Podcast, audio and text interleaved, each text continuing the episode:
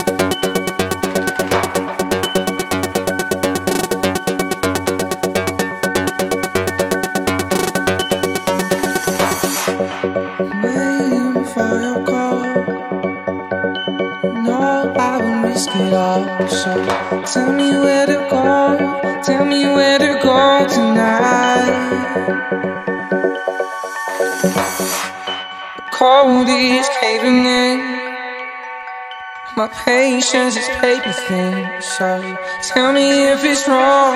Tell me if it's wrong, alright.